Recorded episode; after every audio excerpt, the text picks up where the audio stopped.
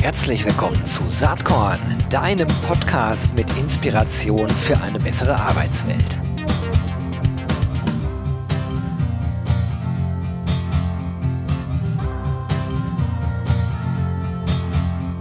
Hallo und herzlich willkommen zum Saatkorn Podcast.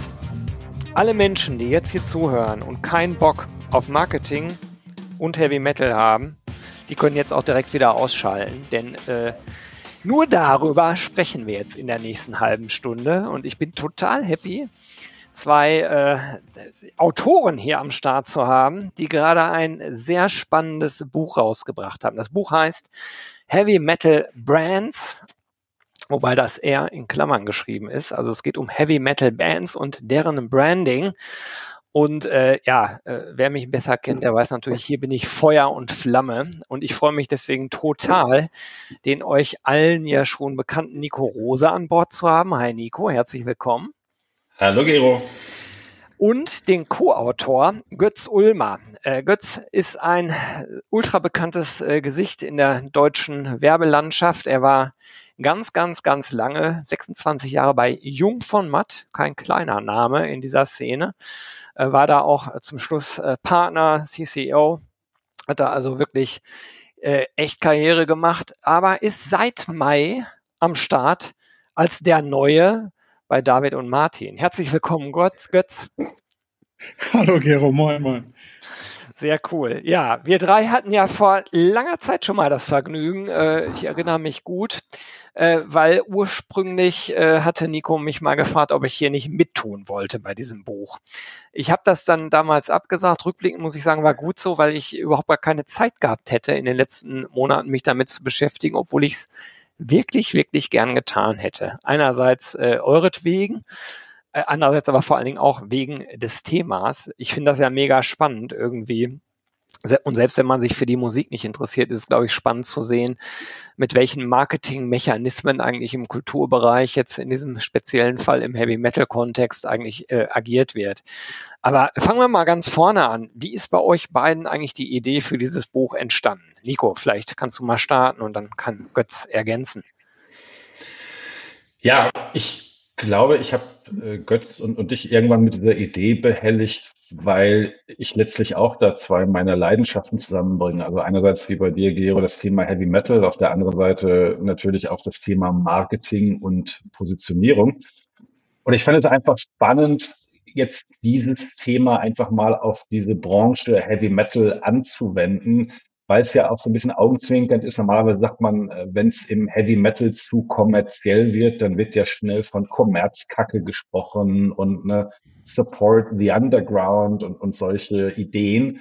Und auf der anderen Seite weiß natürlich ganz genau, ohne Moos nichts los. Die Bands müssen sich verkaufen. Äh, wir sehen das ja im Augenblick auch. Ne? Viele Touren fallen aus, weil es sich nicht mehr rechnet. Bands lösen sich auf.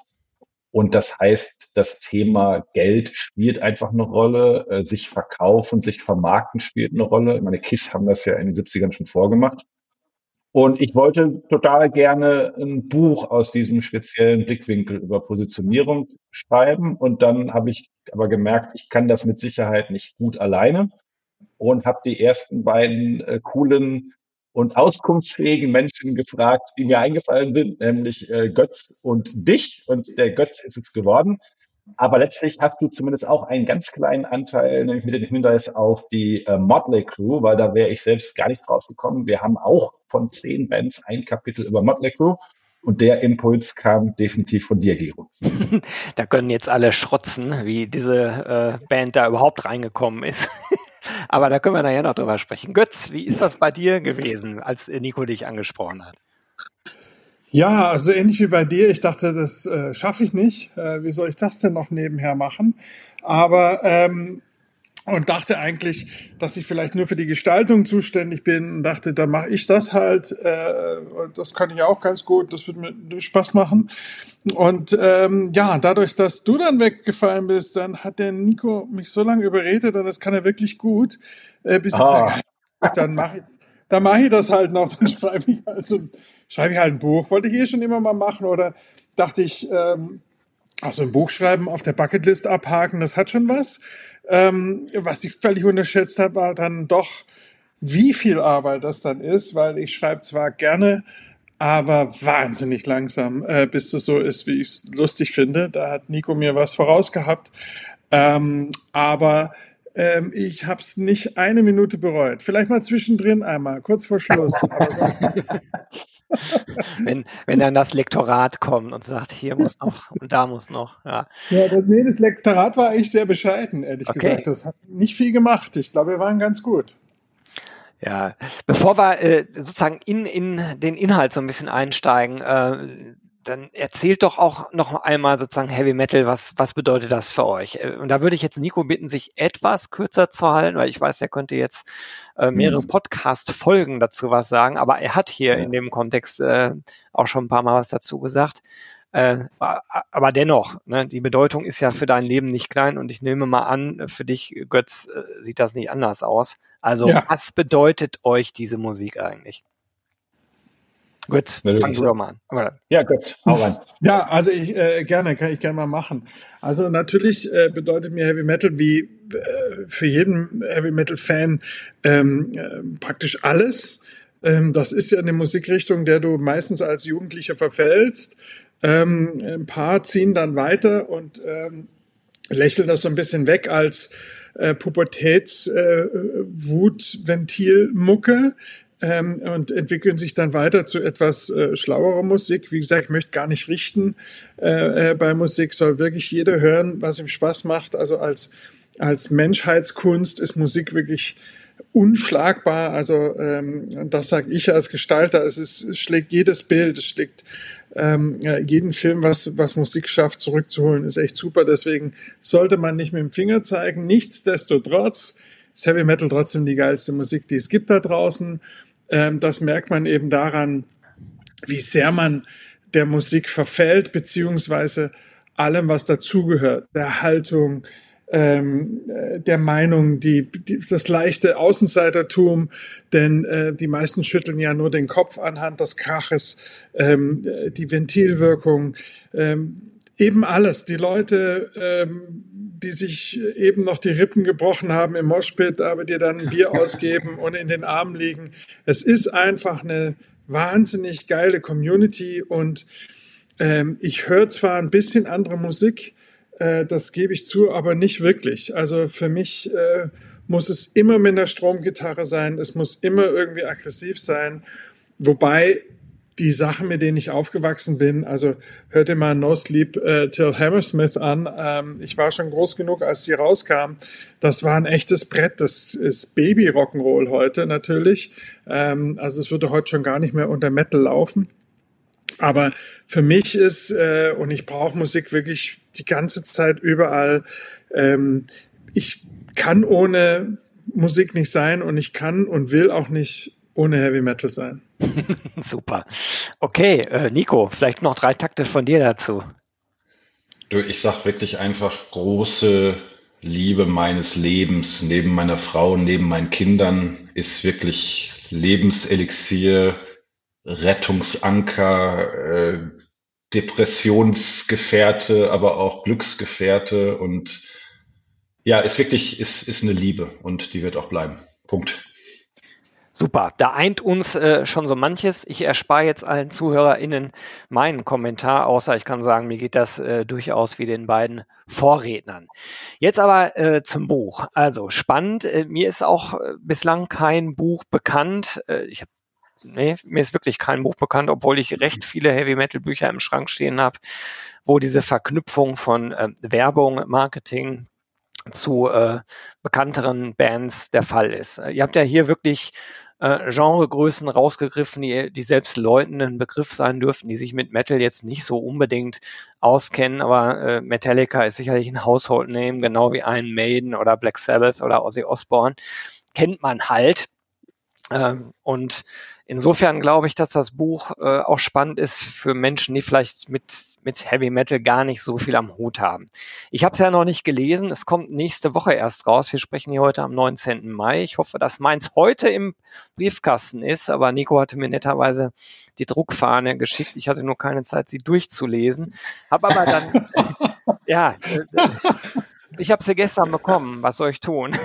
Aber äh, was ich ja, schon alles gut. was ich schon gesehen habe, ist, äh, ihr habt ja die Struktur immer ähnlich aufgebaut. Ne? Ihr habt euch eine Band rausgegriffen, ähm, berichtet dann so ein bisschen was über deren Geschichte, damit man es einordnen kann. Ähm, sagte dann äh, was dazu, äh, wie das ganze The Thema Marketing technisch äh, aufgesetzt ist äh, oder sich entwickelt hat. Mhm. Äh, je nach, je nach sozusagen Gründungsdatum auch sehr unterschiedlich äh, bei den Bands. Äh, dann schaut ihr so ein bisschen in die Forschung rein, auch da wieder äh, mit einem starken Blick aus, aus, der, aus der Marketingforschung. Und dann gibt es eine Zusammenfassung und Tipps. Finde ich erstmal spannend von der Struktur. Ähm, Gibt es da irgendwelche Dinge, und äh, jetzt mal weg von der Musik, ob es euch gefällt oder nicht, äh, spielt ja keine Rolle, aber was ist so marketingtechnisch vielleicht besonders spannend aus eurer Perspektive? Götz, hast du da irgendwie äh, eine Erkenntnis äh, gehabt, vielleicht auch was, was du vorher gar nicht wusstest, wo du sagst, Donnerwetter, irre, was, was, was ich hier selbst gelernt habe? äh, nee, nicht wirklich, da muss ich leider enttäuschen. Also ähm, ich fand es aber spannend für mich, ähm, als, als Nico und ich zusammengesessen sind und diese Kategorien durchgegangen sind und welche Band passt eigentlich zu was. Ich fand spannend, mir nochmal Gedanken zu machen, weil letztendlich reden wir ja über äh, Markenbildung. So, und bei der ähm, Frakturierung der, der heutigen Kanalanzahl, in der du Marketing ausspielen kannst, ob mit Maschine oder durch eine Agentur oder äh, alles zusammen, ähm, wird oftmals vergessen, was eigentlich der Markenkern ist äh, von so einer Marke. Und deswegen ist es sehr spannend, Heavy Metal Bands hinzuzuziehen, weil die zwar holzschnittartig oftmals, aber doch sehr konsequent ähm, ihr Markenprofil durchtragen und deswegen darf auch Motley Crue äh, mit im Buch sein, ist einfach, ähm, es gibt ein visuelles Erscheinungsbild. Es gibt ganz klare Do's and Don'ts. Sieht man vielleicht auch an Metallica, die sich äh, jahrelang MTV verweigert haben und sich damit auch ähm, Anerkennung äh, äh, verdient haben äh, durch sowas, also eine Haltung, lange noch bevor es äh, jetzt praktisch in der Kommunikation äh, irgendwie schick ist, eine Haltung zu zeigen als Marke etc. pp. Das fand ich sehr interessant, äh, davon was abzuleiten. Und natürlich habe ich noch ein bisschen was gelernt im Sinne von, äh, was ist trennscharf und was nicht. Aber es hat wahnsinnig Spaß gemacht. Äh, also gerade bei trennscharf zum Beispiel mit, Nico viel diskutiert zwischen ähm, Revolution, äh, Quatsch, äh, provozieren und ähm, oh Gott, Scheiße. Ja, und polarisieren. genau.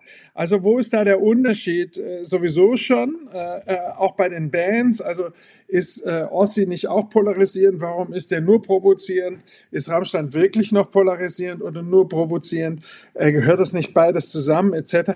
Und wie ist das eigentlich bei Marken? Also das war schon spannend, sich da nochmal Gedanken zu machen, wie das denn wirklich ist und wie da die Unterschiede sind.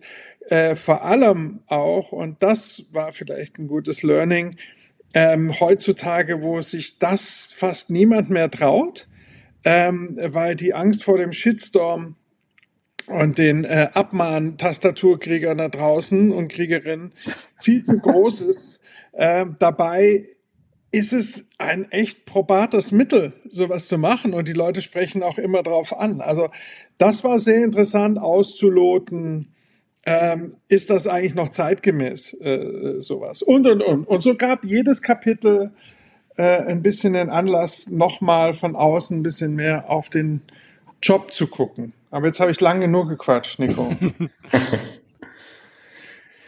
Ja, also ich habe auf jeden Fall eine ganze Menge gelernt. Äh, zum einen, äh, Gero, du hast einen Teil eben so ein ganz klein bisschen ausgelassen. Wir sprechen ja nicht nur über Metal-Bands, sondern äh, insbesondere Götz hat dann jeweils nochmal interessante Marken und oder Kampagnen aus dem richtigen Leben herausgesucht. Ne? Also von Apple über Mercedes, über Six, über Jägermeister, über äh, Jack Daniels.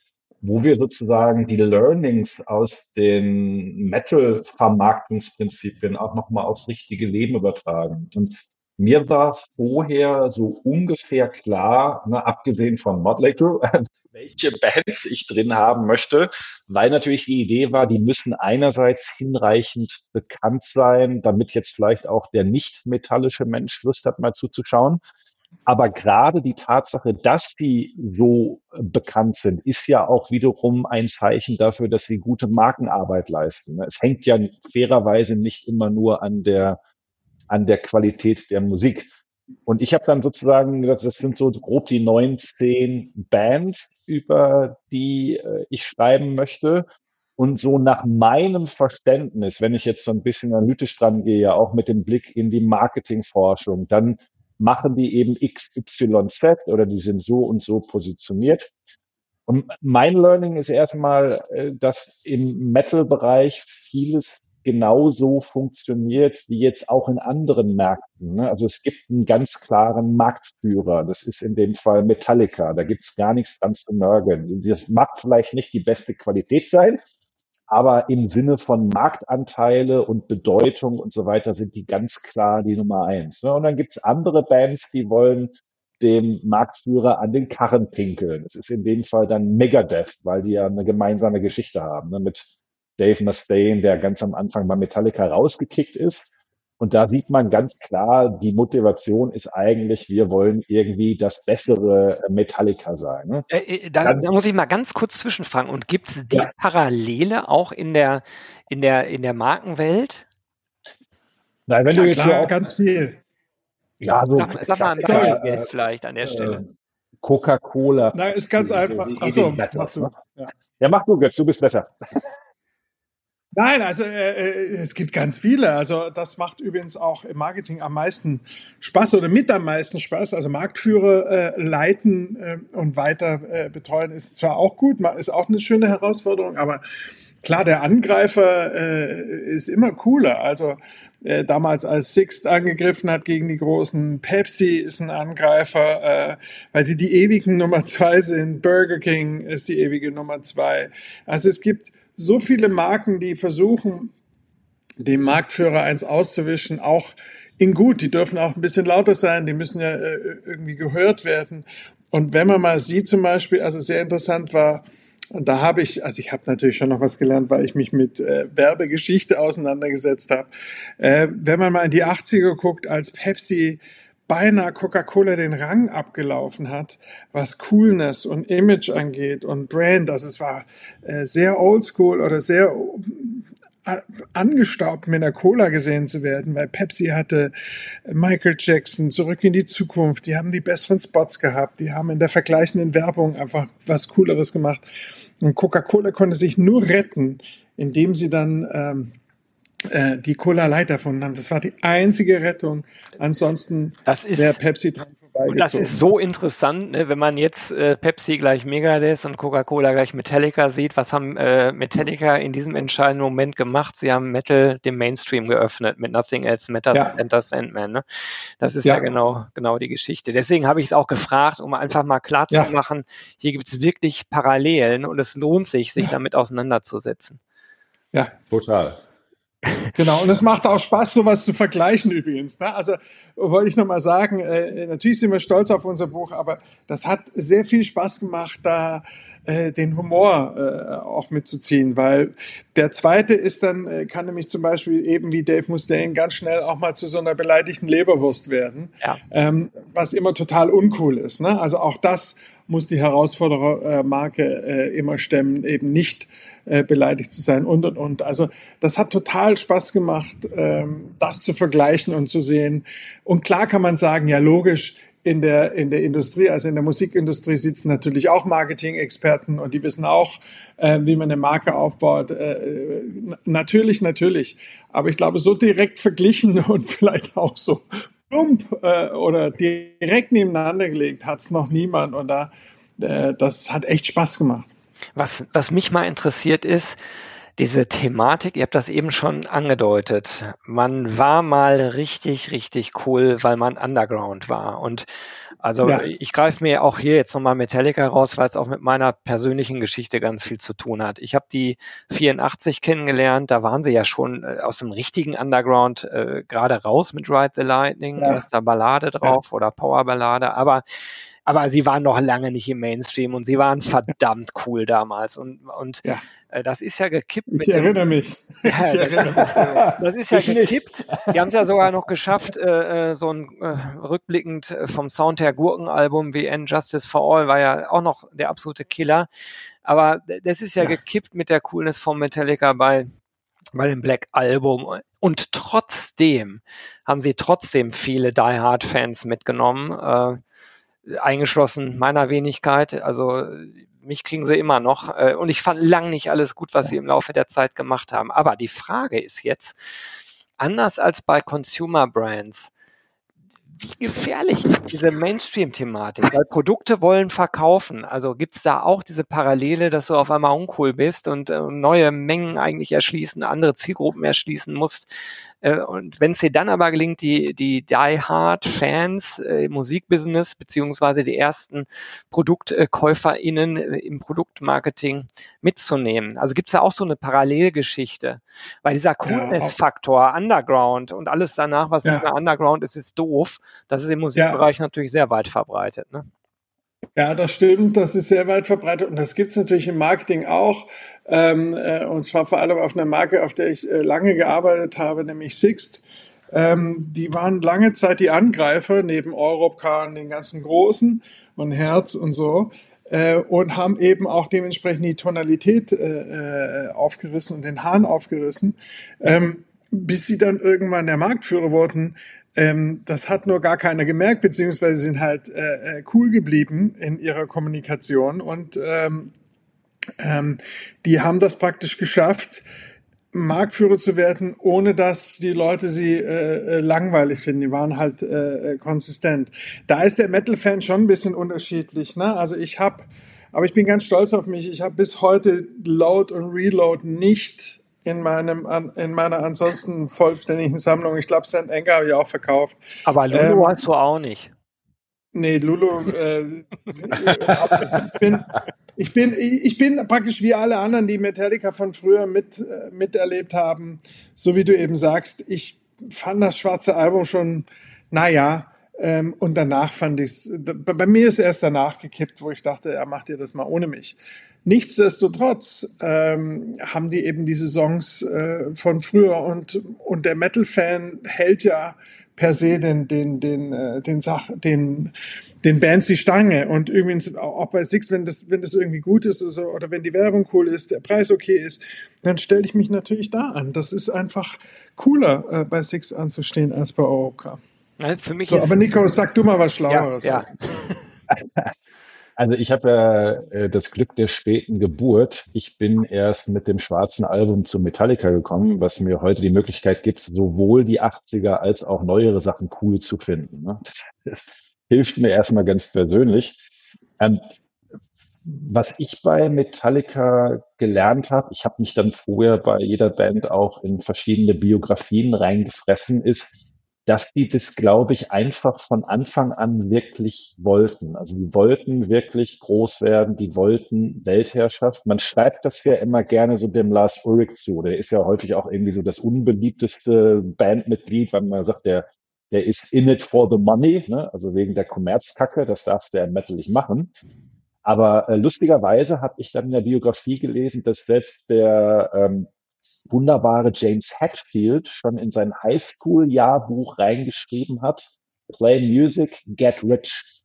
Also die haben es, glaube ich, wirklich darauf angelegt, richtig groß zu werden und waren dann bereit, glaube ich, an entscheidenden Stellen immer auch Opfer zu bringen und Einschnitte zu machen. Und ich glaube, denen war vollkommen bewusst, dass die einen Teil ihrer Fans immer wieder verlieren werden, ne, sei es jetzt mit einem neuen Sound, Sie sind ja damals auch ganz bewusst dann mit dem schwarzen Album zu äh, Bob Rock gegangen als Produzent. Der hatte dann vorher schon irgendwie Bon Jovi auf Mainstream getrimmt. Das ist ja alles kein Zufall. Also ich glaube schon, dass die das so wollten und dass die bereit waren, eben auch Teile der Fans zu verlieren, um aber natürlich viel, viel größere Massen an Fans über die Zeit äh, dazu zu gewinnen bis zu dem Punkt, wo jetzt die jüngsten äh, Touren von Metallica zu den zehn erfolgreichsten Konzerttouren aller Zeiten sehen. Die sind da echt auf Augenhöhe mit, mit Madonna und Michael Jackson und, und, und den Rolling Stones zu Bestzeiten. Also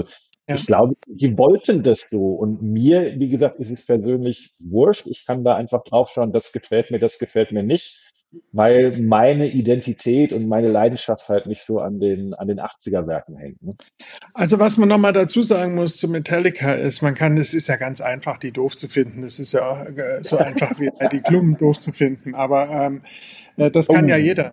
Was man, was man, was man dazu sagen muss, ist, auch jetzt mit dieser neuen Tour, ähm, da gestern mal eine Stunde lang diese Doku angeguckt, diese Idee mit Snake Pit und sich jedes Mal neu zu erfinden, zu sagen, mein Gott, müssen wir denn immer nur eine Bühne haben mit Frontalbeschallung? Und diese Coolness, die immer noch mitschwingt, trotz dieses Millionen-Imperiums, ähm, dass sie sagen, für ein paar Dinge machen sie immer noch keine Werbung und lassen sich nicht von den Karren spannen oder das ist uncool und das nicht. Es gibt auch keine Band, die jemals so mutig gewesen wäre, ähm, ähm, dieses äh, Some Kind of Monster äh, zu veröffentlichen. Das musste er erstmal bringen. Also Metallica ist immer zwischen Napster Idioten, also als, als äh, Ulrich sich dagegen Napster stark gemacht hat, also so, so geldmäßig, aber sie haben eine Street Credibility immer noch. Also äh, die, die sagen ja heute noch in Interviews, äh, wenn du sie nach Def Leppard fragst, dann fangen die immer an so, so und so waren die ja schon immer. Und das sieht man eben daran, wer macht denn eine Tour an zwei Tagen hintereinander, spielen die dann zwei verschiedene Sets? Das kann man jetzt finden, wie man will. Aber immerhin versuchen sie ständig, das Rad irgendwie am Laufen zu halten. Und ich glaube, das kommt äh, an bei den Leuten, also zumindest bei mir. Deswegen, ähm, ich finde jetzt auch die neue Platte nicht rasend überragend, aber ich finde, ich, man kann die gut leben lassen, Metallica, finde ich. ich also, find, die macht das richtig. Weiter Hälfte ist richtig schön, finde ich.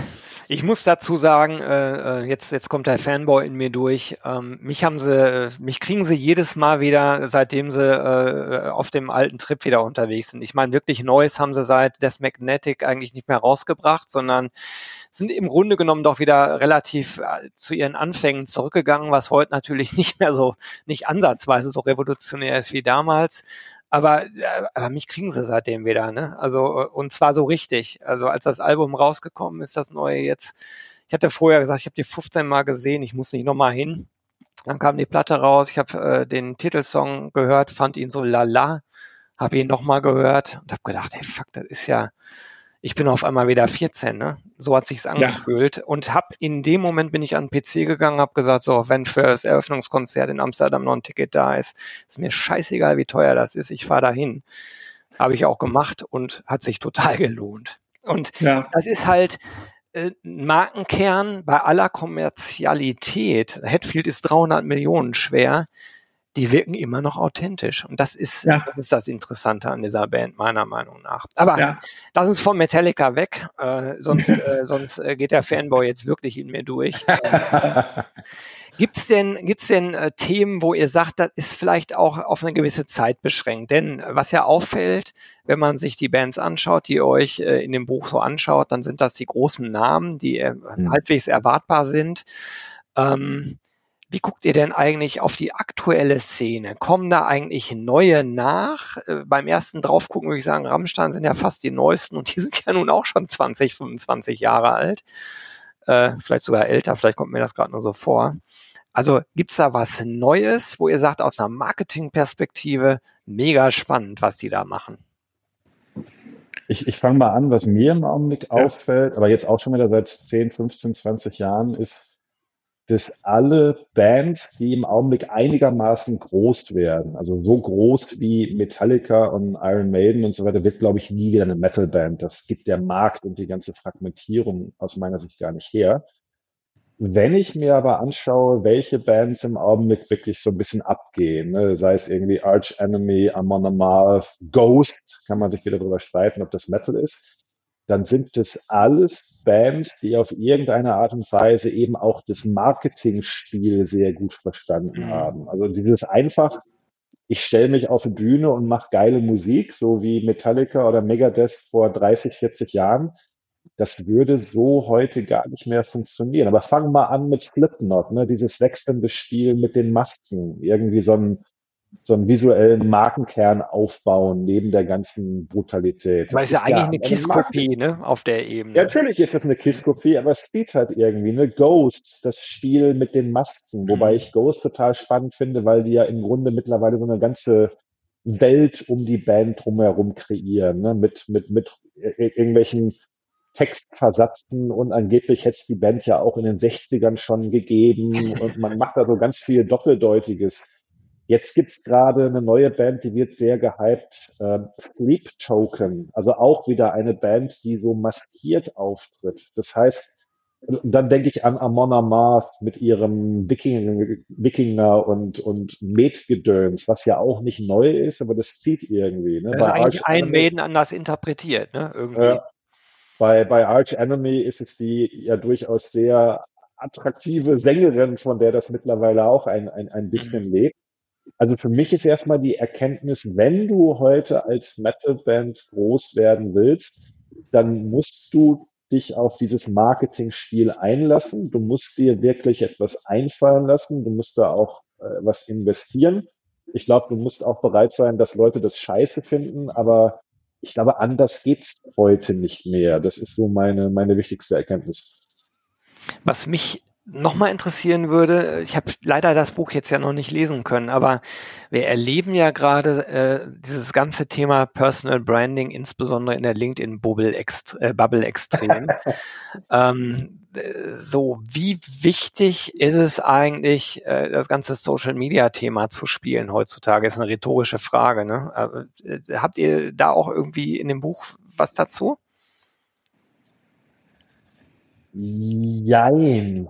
Ne, äh, wir haben uns lange darüber gestritten und es war immer so, ähm, da habe ich Götz dann zwischendurch ganz lieb gehabt, weil ich dachte mal, jetzt sind wir fertig, jetzt sind wir fertig und dann kam er, aber darüber müssen wir eigentlich auch mal was schreiben und äh, das war jetzt ein bisschen zu oldschool, wir, äh, wir, wir müssen da noch ein bisschen was machen. Also wir, wir haben es so in, in, in Facetten angesprochen, dass Marken natürlich äh, sich modernisieren müssen und mit der Zeit gehen müssen, auch mit den, mit den Kanälen und haben da auch entsprechende Beispiele rausgesucht. Es ist jetzt aber nicht wirklich der Schwerpunkt, sondern es ging schon wirklich einfach um coole Markenbildung, coole Positionierung, ähm, wie Götz eben schon gesagt hat, wie, wie bleibt man auch konsistent über die Zeit, ne, ohne altbacken zu wirken. Das ist aus meiner Sicht schon der Schwerpunkt. Aber Götz, du darfst natürlich ja. gerne noch was Kluges ja, ergänzen. Also naja, also ich äh, versuche mal, also wir haben, wir mussten irgendwo einen Schlussstrich ziehen, sonst wirst du ja verrückt. Also wenn du äh, äh, bei den ganzen Kanälen,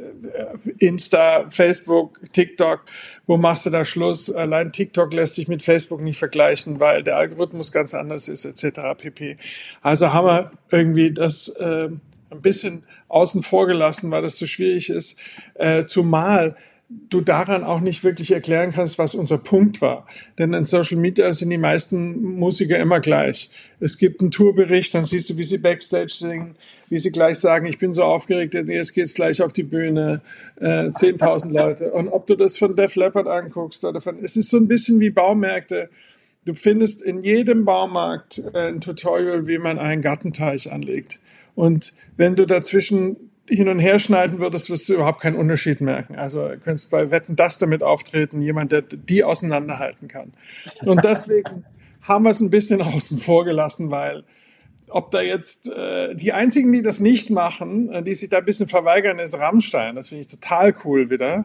Ähm, äh, die, da, da filmt irgendwie ein Roadie mit oder so. Man fragt sich, warum sie den noch nicht verklagt haben. Aber du merkst schon, wie ich versuche, das zu erzählen. Es ist wir haben das nicht gemacht, weil es ist so ein bisschen, als wenn wir jetzt untersucht hätten, dieses Phänomen aus Geldmangel, dass alle nur noch Lyric-Videos veröffentlichen, wo irgendwie so ein After Effects-Anfänger äh, meistens irgendwo sitzt und äh, diese Dinge äh, visualisiert. Und das, das ist auch fürchterlich. Ne? Daran kann, kann man unseren Punkt nicht festmachen. Deswegen haben wir es ein bisschen mhm. beiseite gelassen. Verstehe ich.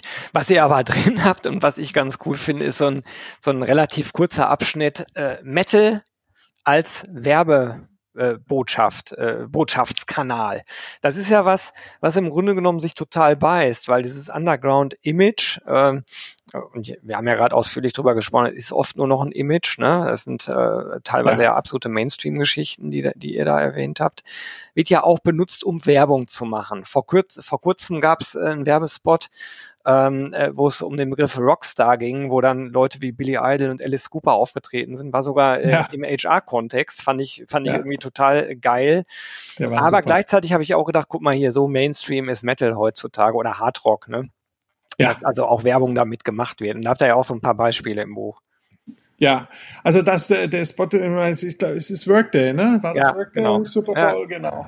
Und äh, gut, die Amis sind sowieso ja per se nochmal, die mögen ihre Rocker sowieso äh, ein bisschen gerne. Ähm, wir haben da auch ein Beispiel dabei, ähm, ich weiß nicht, ob du dich noch erinnerst, als Docken mal Werbung gemacht hat gegen Antivirus-Programm, äh, äh, wo es immer hieß, äh, stell dir vor, Docken ist ein Virus und äh, dein Rechner ist dieses Hühnchen. Also völlig bizarrer Spot.